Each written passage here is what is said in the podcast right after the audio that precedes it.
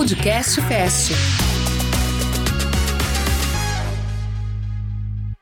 Oi, pessoal, eu sou Paola Caldeira, estagiária do Fest, e hoje eu fiquei responsável por dar sequência a essa série de entrevistas com profissionais que atuam com esportes das Olimpíadas. Já tivemos uma entrevista com o Igor Siqueira, fisioterapeuta que atua no surf, e o nosso convidado de hoje é o Marco Antônio Ferreira Alves.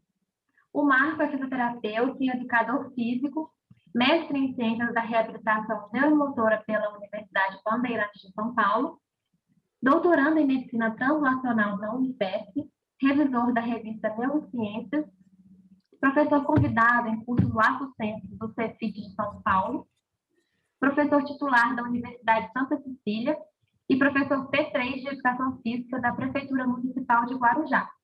O Marco também é membro do Ambulatório de Esporte Adaptado do Setor Neuromuscular da Unifesp, colaborador do Comitê Paralímpico Brasileiro na função de fisioterapeuta, sócio fundador da SONAF e vice-presidente da Associação Paradesportiva da Baixada Santista.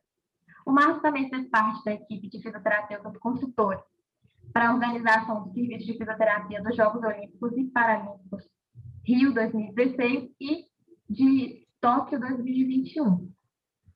Seja bem-vindo, Marco. Oi, Paola, muito obrigado pelo convite honroso. Sempre um prazer, uma satisfação imensa estar com vocês. É um prazer ter você aqui com a gente. Essa entrevista vai ser com certeza ótima.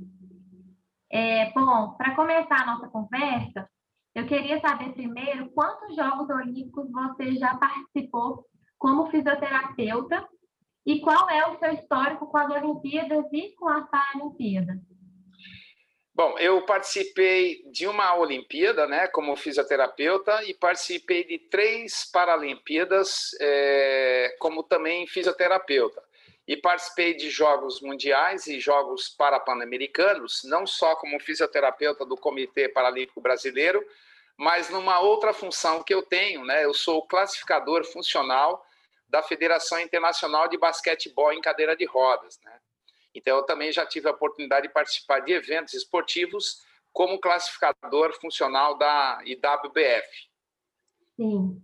É, e, Marco, como que você utiliza a prática baseada em evidências na rotina da equipe esportiva? Então, é, eu esse, é, essa questão da prática baseada em evidências, na verdade, eu já trabalho é, nesse sentido desde 2002, porque quando eu iniciei é, a minha pós-graduação, eu tive aulas com o professor Alvo Atala, é, que é da, da, do Centro Cochrane do Brasil. Então, em 2012, já se falava bastante na prática baseada em evidências, ou seja, a gente é, propor intervenções para as quais hajam as melhores evidências científicas. Né? Uhum. No entanto, a gente sabe que, principalmente na fisioterapia, ainda existem é, intervenções que são propostas para as quais ainda não temos as melhores evidências científicas. Uhum. Mas o próprio professor Álvaro fala, com toda a sabedoria que ele tem, que a ausência de evidência não significa necessariamente ausência de efeito. Ou seja, muitas intervenções, é, mesmo que não hajam as melhores evidências científicas, a gente percebe que na prática ela acaba funcionando, mesmo que seja um placebo, e também existe aquele conceito de ganho marginal, mesmo que o possível efeito ele seja mínimo, quando a gente fala de, é, de Jogos Olímpicos e Paralímpicos, o mínimo pode fazer a diferença é, para uma medalha, para você ganhar ou perder. E uma outra coisa que é importante lembrar, né, que a prática baseada em evidência, ela tem um tripé, que é a melhor evidência científica, a expertise do profissional que vai uhum. é, intervir e também os valores do atleta. E nesse sentido, a gente vê que muitos atletas, eles têm crença em intervenções para as quais ainda a gente não tem a melhor evidência científica. E aí, quando você se depara com uma situação como essa, se você, por exemplo, o kinésio taping, o atleta chega para você e fala: ah, Eu queria que você colocasse kinésio taping. Eu, se eu falar para ele que não funciona, eu vou de encontro, eu posso estar indo de encontro aos valores dele, porque ele acredita naquela intervenção. Se a gente sabe que ela não faz mal, não vai ter nenhum prejuízo, então a gente acaba é, acatando a, a, enfim, a, a, o que o, o, pedido do atleta para que, enfim, ele se beneficie. Então é importante a gente ter esse senso crítico, né?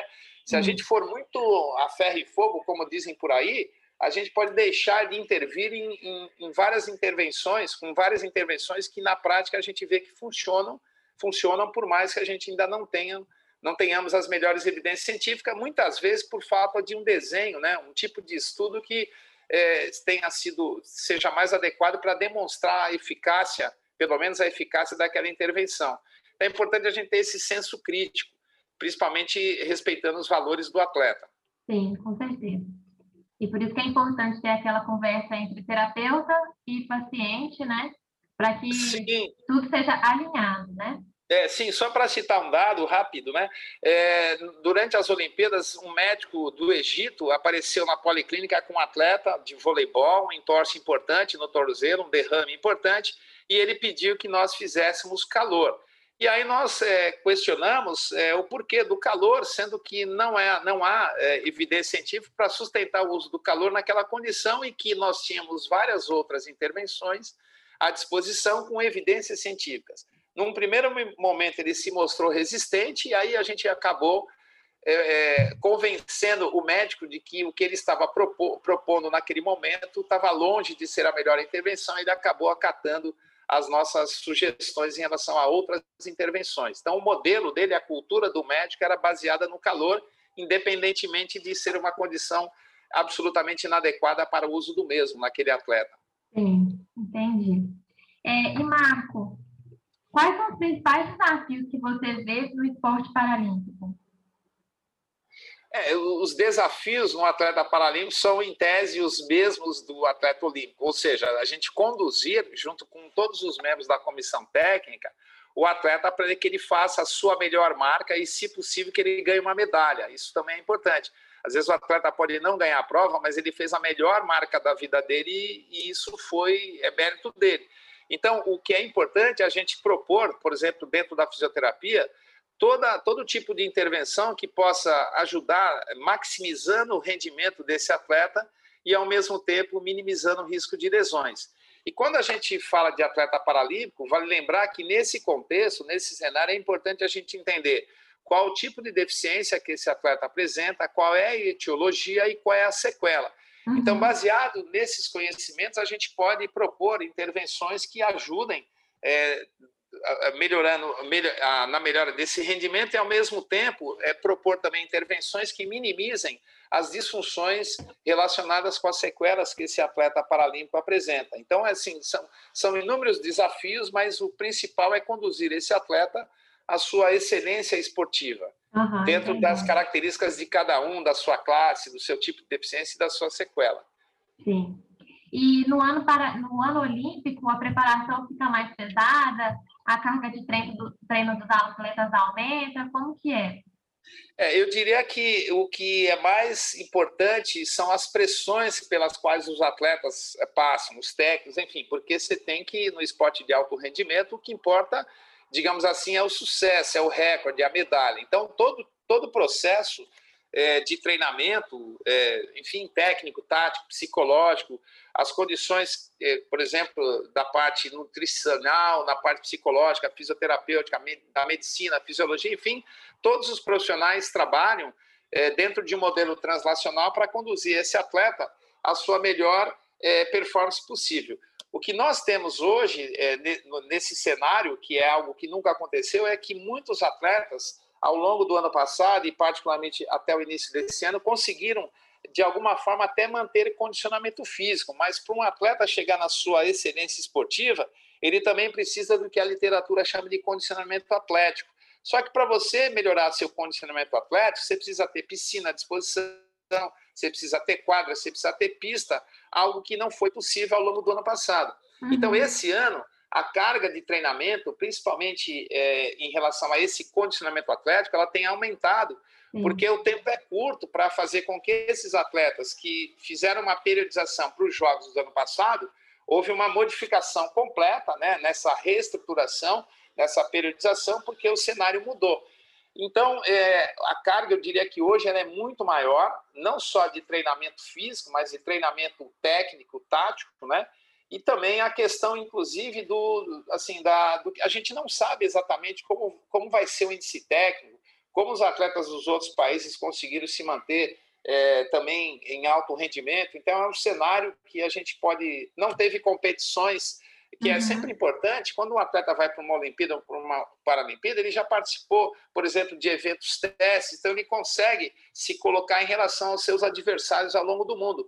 Como esses eventos não aconteceram, então acaba sendo um cenário meio obscuro, assim, a gente uhum. não sabe como que vai novo, ser o índice né? técnico, né?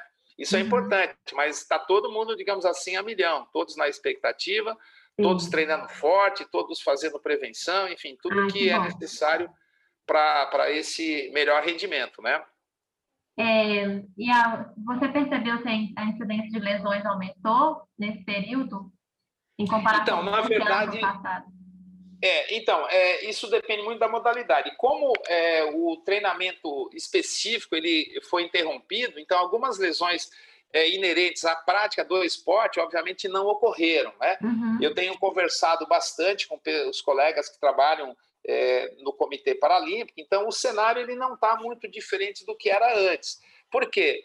porque, obviamente, é, há uma, a gente precisa ter o, o, os critérios adequados para não querer fazer com que o atleta treine esse ano tudo que ele não treinou o ano passado.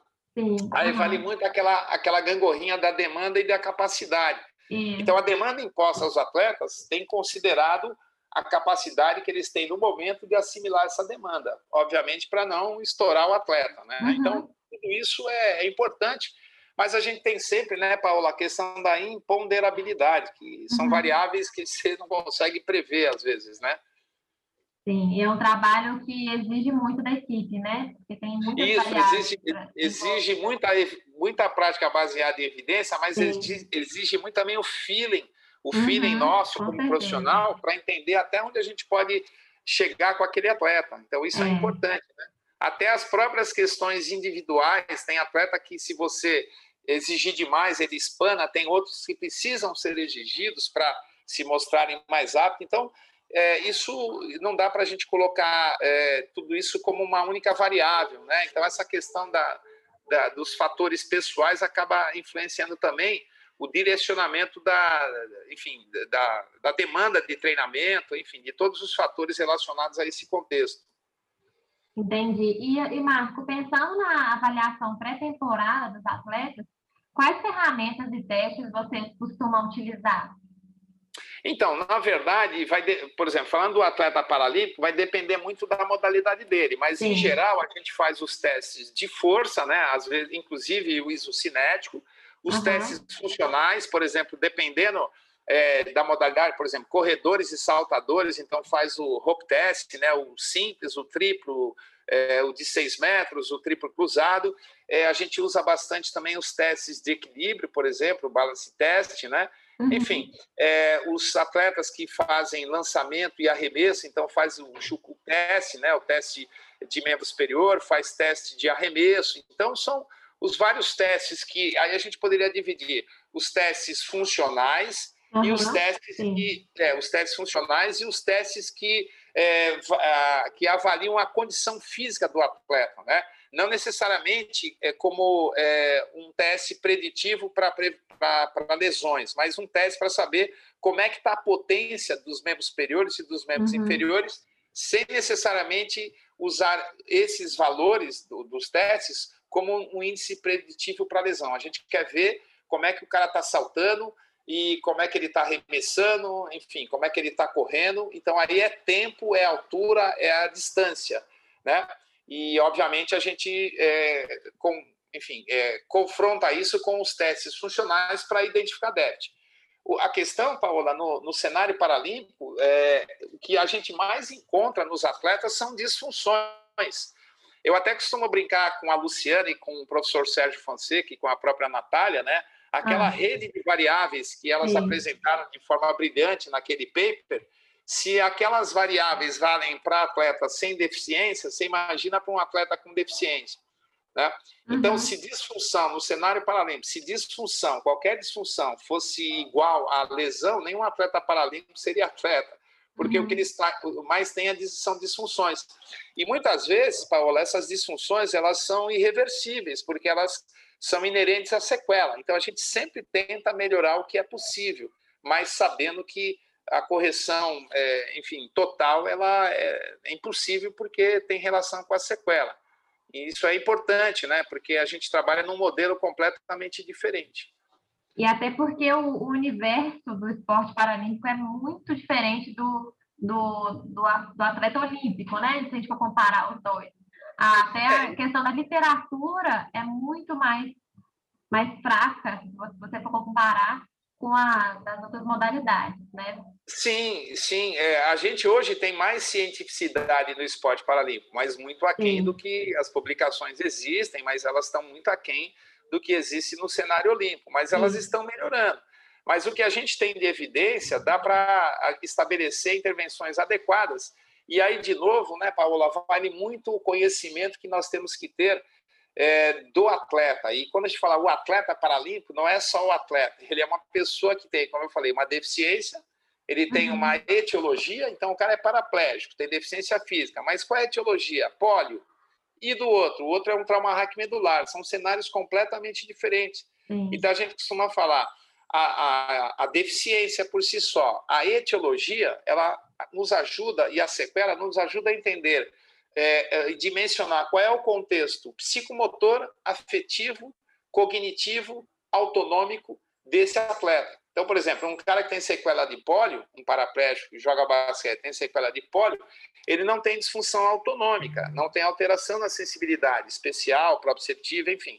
O cara, o atleta que tem um trauma hack medular, lesão medular completa, ele vai ter uma bexiga neurogênica, flácida ou espástica, ele não tem sensibilidade, então ele tem é, que usar sondas, então isso aumenta, por exemplo, a chance de infecção urinária, ele tem mais chance de ter úlceras por pressão, então é um cenário completamente diferente. Tem uma, por exemplo, se o cara tiver um atleta tiver uma lesão medular acima de T4, T5, a termorregulação dele é comprometida.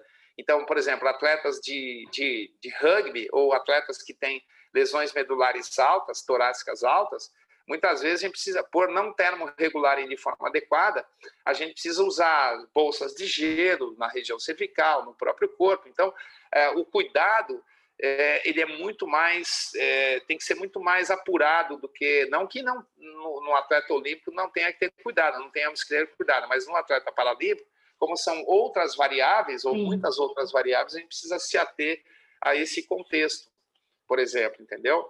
Sim, entendi.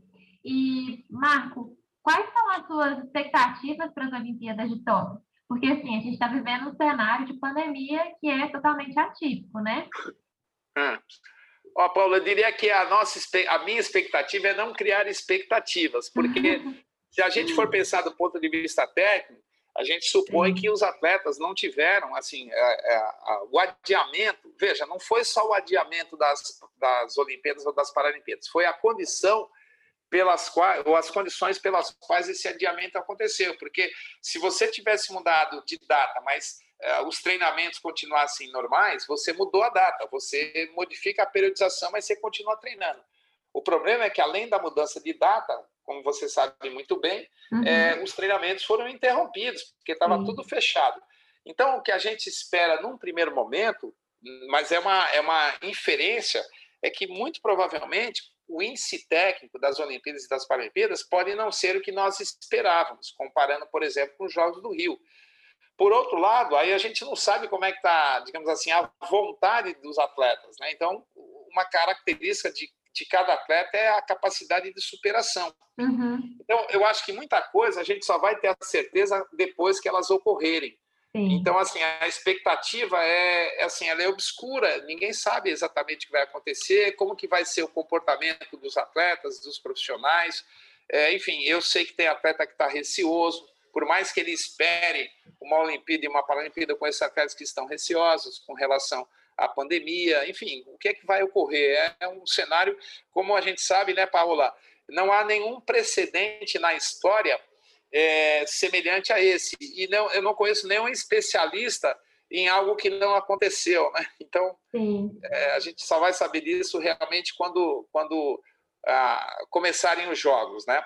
É, Inclusive, eu... a questão do, porque nenhum atleta, assim, por exemplo, está tendo Mundial de Ginástica no Rio, mas nem todas as modalidades é, tiveram a oportunidade de, de terem eventos testes, é, enfim, como acontece muito antes de uma Paralimpíada, um evento teste. Então, os atletas eles acabam se comparando, né? Então, é uma comparação intrapessoal, ele com ele mesmo, e, obviamente, uma, uma comparação interpessoal. Como é que está o meu adversário? Ele está melhor que eu? O tempo dele está absurdo? Ou o meu tempo está melhor? Então, é, isso é muito importante para os atletas e a equipe, a comissão técnica, né? É fazer os ajustes necessários, né? A gente costuma falar que quando você tem uma competição principal, Olimpíada e Paralimpíada, as competições de controle que precedem essa competição principal, elas são importantes para você lapidar o, o atleta, né? Uhum. E sem uma competição prévia fica difícil. Então, muita gente vai competir. É, a primeira competição dos últimos dois anos provavelmente serão as Olimpíadas ou as Paralimpíadas. Então, isso faz com que o cenário seja um cenário assim incerto. Tomara que seja melhor do que todos esperamos, né? Sim. E tem a questão também dos protocolos, né? A gente já imagina que para um atleta, é, eles devem viver uma preocupação muito grande com a preparação deles e aí vem Sim. junto a questão dos protocolos da Covid. Então, assim, é. vai aumentar tudo. Então, é uma carga que é muito é. grande para ele. Então, você imagina assim, por exemplo, uma câmara de chamada de uma prova de atletismo. Ficam todos os atletas sentados um do lado do outro. Eu não sei como é que vai ser agora. É, hum. eu, a, a, gente até, até procurei é, saber, mas ainda não foram definidas é, muitas coisas relacionadas a essa logística por exemplo, né? Então, assim, o aquecimento, vai liberar o aquecimento na piscina, como é que vai fazer? Vai estabelecer o número máximo por, por raia? Porque numa competição normal, em um ambiente normal, fora do que nós estamos vivendo, cada um caía lá na piscina, estabelecia os horários por país, por equipe, enfim. Então, essa logística, ela, obviamente, ela está sendo pensada, já deve haver é, minimamente uma elaboração de um projeto para esse tipo de condição, mas a gente só vai saber mesmo a, a verdade verdadeira, digamos assim, quando nós estivermos lá. Sim, com certeza. Mas a, a gente, ó, só para dar um dado, Paola, uhum. o custo estimado, por enquanto, das Olimpíadas e Paralimpíadas, o custo estimado do comitê organizador, são 50, quase 57 bilhões de reais. Existe, existe uma estimativa de pelo menos mais 5 milhões de dólares para contingências relacionadas à própria parte de higienização, do uhum. transporte, porque assim, quando você vai para uma Olimpíada ou uma Paralimpíada, o transporte é assim, entra, entra quantos puderem, né? Porque você vai, inclusive, conversando, interagindo com pessoas de outros países. Obviamente, então, no ônibus que numa condição fora da Paralimpíada, da, fora da pandemia, você colocaria 30 atletas, dirigentes, enfim, oficiais técnicos, vai ter que restringir. Então, isso é, aumenta o custo com o transporte, todo o cuidado, né? Mas é, é isso que eu falei é, são os gastos estimados com o comitê organizador. Aí você projeta aí o que cada país vai, vai gastar com a sua equipe olímpica e paralímpica. Então, passagem, é, uniforme, alimentação. Então, é uma. É assim. É, bom, é, só para fazer uma colocação, os Jogos é, Olímpicos e Paralímpicos eles estão, eles estão incluídos nas grandes obras da humanidade. É, tal é o, enfim, o, a quantidade suntuosa de dinheiro e de equipamentos da construção da vida da Vila Olímpica e Paralímpica, então a questão da melhora do transporte, então assim é, é algo grandioso é, em todos os aspectos, né? A gente também, por não ter um público grande, provavelmente o público seja limitado aos, aos às pessoas que moram no Japão, há uma aposta de que a divulgação pelas TVs e pela internet ela supere os jogos precedentes, né? Porque vai ser uma forma de podermos acompanhar é, de, assim, a, esses jogos, né? Então, enfim, a, a, aquelas pessoas que pretendiam ir para para o Japão, obviamente, não vão poder ir. A gente tem uh, um dado que 10 dos 70 mil voluntários, parece que quase 10 mil desistiram por conta da pandemia, mas hum, o Japão. Já, é, o Japão fala que tem pessoas suficientes, né? mas muitos uhum. voluntários de outros países já, enfim, já declinaram, né? Então, enfim, é. é mas eu acho que no final das contas vai dar tudo certo. Tomara. Graças a Deus, né? Entendeu? É, essa informação que você trouxe é muito interessante, porque a gente vê os jogos assim na televisão, mas a gente não sabe desse curso todo, de tudo, toda esse, é, essa dificuldade que é para que esses jogos aconteçam, né? Então é muito, é, muito legal de trazer isso todos os jogos, desde a história, né? desde 1896, a primeira Olimpíada da Era Moderna, proposta lá pelo Barão Nicobartan, todos eles tiveram um curso, e inclusive, não, às vezes não é nem questão de corrupção, é porque tem muito, algo, tem, tem muita coisa que não está prevista, surge de última hora e você precisa, é, enfim, você precisa agir e gastar dinheiro para suprir as necessidades daquela condição. Então, eu fico imaginando é, o quanto é, há de é, custo adicional por conta dessa questão da biossegurança, né? higienização, uhum. enfim, transporte. Um, um, não sei se você tem oportunidade, mas quando você vai num, é, num refeitório de um Jogos Olímpicos e Paralímpicos, é quantidade absurda, são 30, 40 mil refeições por dia, tem fila, então não sei como é que vai ser isso, né? É, assim, olha, eu não queria estar na pele dos japoneses, viu? é, vai ser uma condição muito difícil. E outra coisa, né? É, o mundo inteiro olhando para o Japão, não só em relação aos feitos pelos atletas, mas também como é que as coisas estão acontecendo em relação à biossegurança.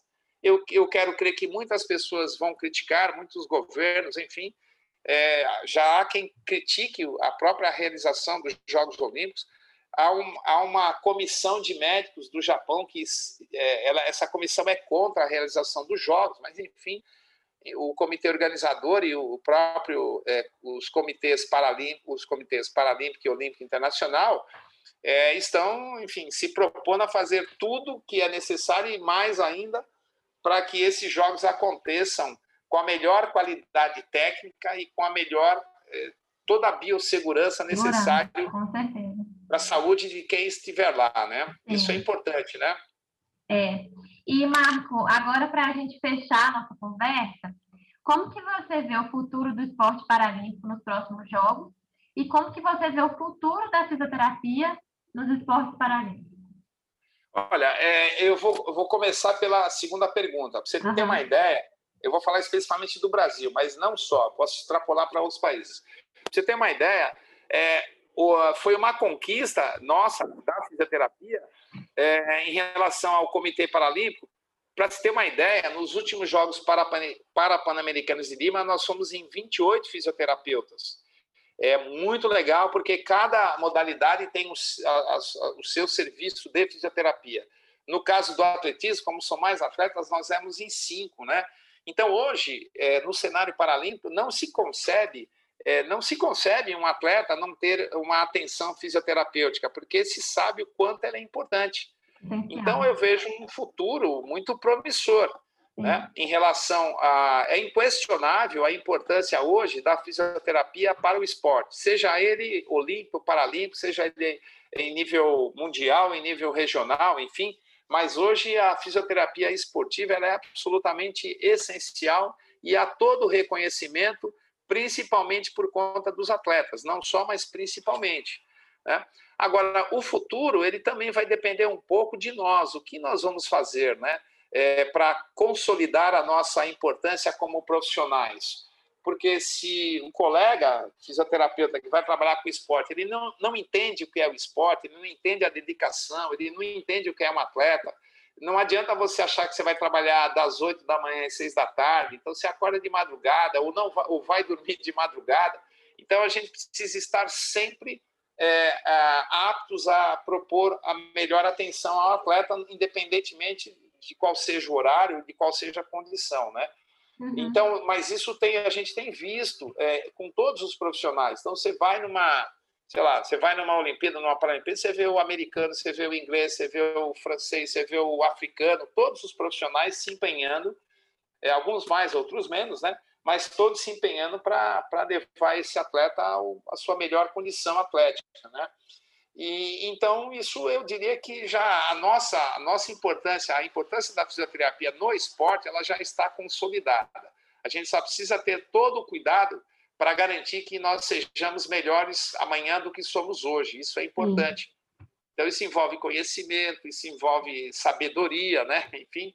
esse envolve inter, inter, é, uma interface profissional que é muito importante, né? Essa interface profissional. Nenhum de nós é tão bom quanto todos nós juntos. Esse é o lema, né? Que é, ajuda a entender a nossa missão numa equipe esportiva, né? Nos Jogos Olímpicos, Paralímpicos, ou seja, qualquer outra outra dimensão de competição, né?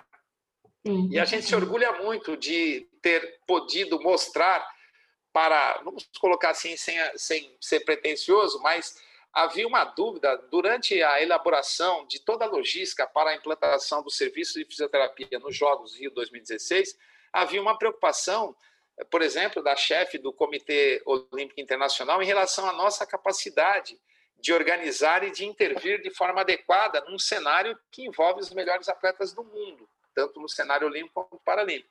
E se é um legado importante para a fisioterapia, após os Jogos Rio 2016 foi justamente o entendimento de como nós pudemos atender da melhor forma possível, com competência, com dedicação, com ética, que é importante, é, os atletas que é, procuraram a, a, policlínica ou procuraram os serviços de fisioterapia nos, nas Vênus, como a gente falava, né?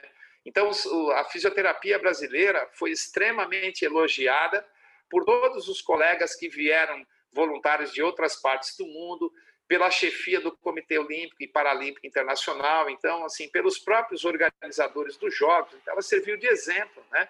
É, e isso a gente deve muito a, aos incansáveis colegas que se dedicaram dioturnamente para que isso fosse alcançado, né? E uma coisa muito legal também comentar, todos os quase 700 voluntários que trabalharam no Rio, você via a vontade, a vocação deles é, fazerem o que estavam fazendo é, da melhor forma possível, não importando o custo disso, né? O custo que a gente fala, o horário de trabalho, enfim, às vezes demorar para almoçar ou demorar para jantar, foi um, algo assim espetacular, né? É, eu não consigo expressar em palavras é, o quanto isso foi importante para o crescimento pessoal e profissional de cada um que esteve lá nos Jogos é, Rio 2016 e, obviamente, em outros jogos. Né? É, um, é um aprendizado é, que você não consegue literalmente expressar em palavras, né? Algo que a gente uhum. leva no coração, na alma e na mente, digamos assim, né? É, e te escutar falando, escutar o seu relato é muito importante, porque assim, dá um orgulho danado que a gente não imagina, né? Eu, por exemplo, sou acadêmica de fisioterapia, mas eu não imaginava que era todo, todo esse cenário por trás, todo esse trabalho assim, incansável da equipe. Então, nossa, acho que foi um relato maravilhoso que você deu. Foi muito é, eu, eu sou suspeito, né, Paola? Porque eu estou falando com você agora, eu estou arrepiado aqui, porque é algo que corre no nosso sangue, né? Sim, com certeza. Então é, é muito, muito legal, assim. E, e, assim, você estar envolvido com isso, direto ou indiretamente, sentir parte integrante de todo esse contexto, é algo que nos honra muito, né? Isso é muito importante. Então, assim, isso é algo que é, diferencia a fisioterapia esportiva, né?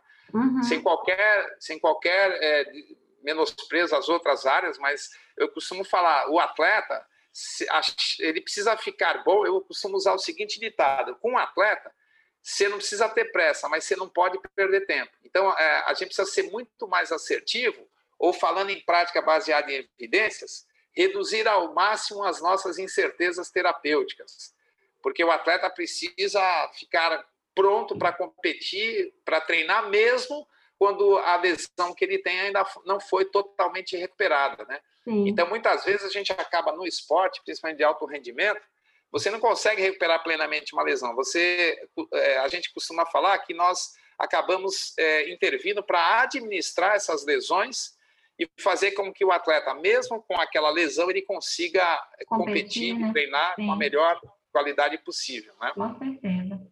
É, Marco, muito obrigada por você ter topado fazer essa entrevista com a gente. Foi assim, muito bom e foi uma experiência muito rica de te escutar, dando esses relatos. Foi muito legal mesmo. Muito obrigada. Eu que agradeço e um enfim, tudo de bom, estou sempre à disposição, parabéns, eu acho, eu acho isso muito legal, eu vi que vocês entrevistaram o Igor, um colega também sensacional, né? Uhum. E outros tantos tem, tem por aí para contribuir com, com, seus depo, com os depoimentos né, de cada um, né? Então a gente Sim. tem um universo muito rico de colegas aí para falar o que não está nos livros e nem nos papers. Isso. É, o, um contato com vocês é totalmente diferente, o relato é totalmente diferente, né? Por isso que é uma troca muito rica. É, que bom. é, é, e pessoal, espero que vocês tenham aproveitado muito esse podcast e vocês já sabem, né? Esse conteúdo é exclusivo do FEST, que é um aplicativo de avaliação fisioterapêutica, e agora está com a versão 2.0. E o melhor é que dá para você fazer o download gratuito por Android e iOS, e você tem acesso liberado por três dias para fazer quantas avaliações você quiser. Vejo todos vocês nas nossas redes sociais e nos próximos podcasts. Até a próxima!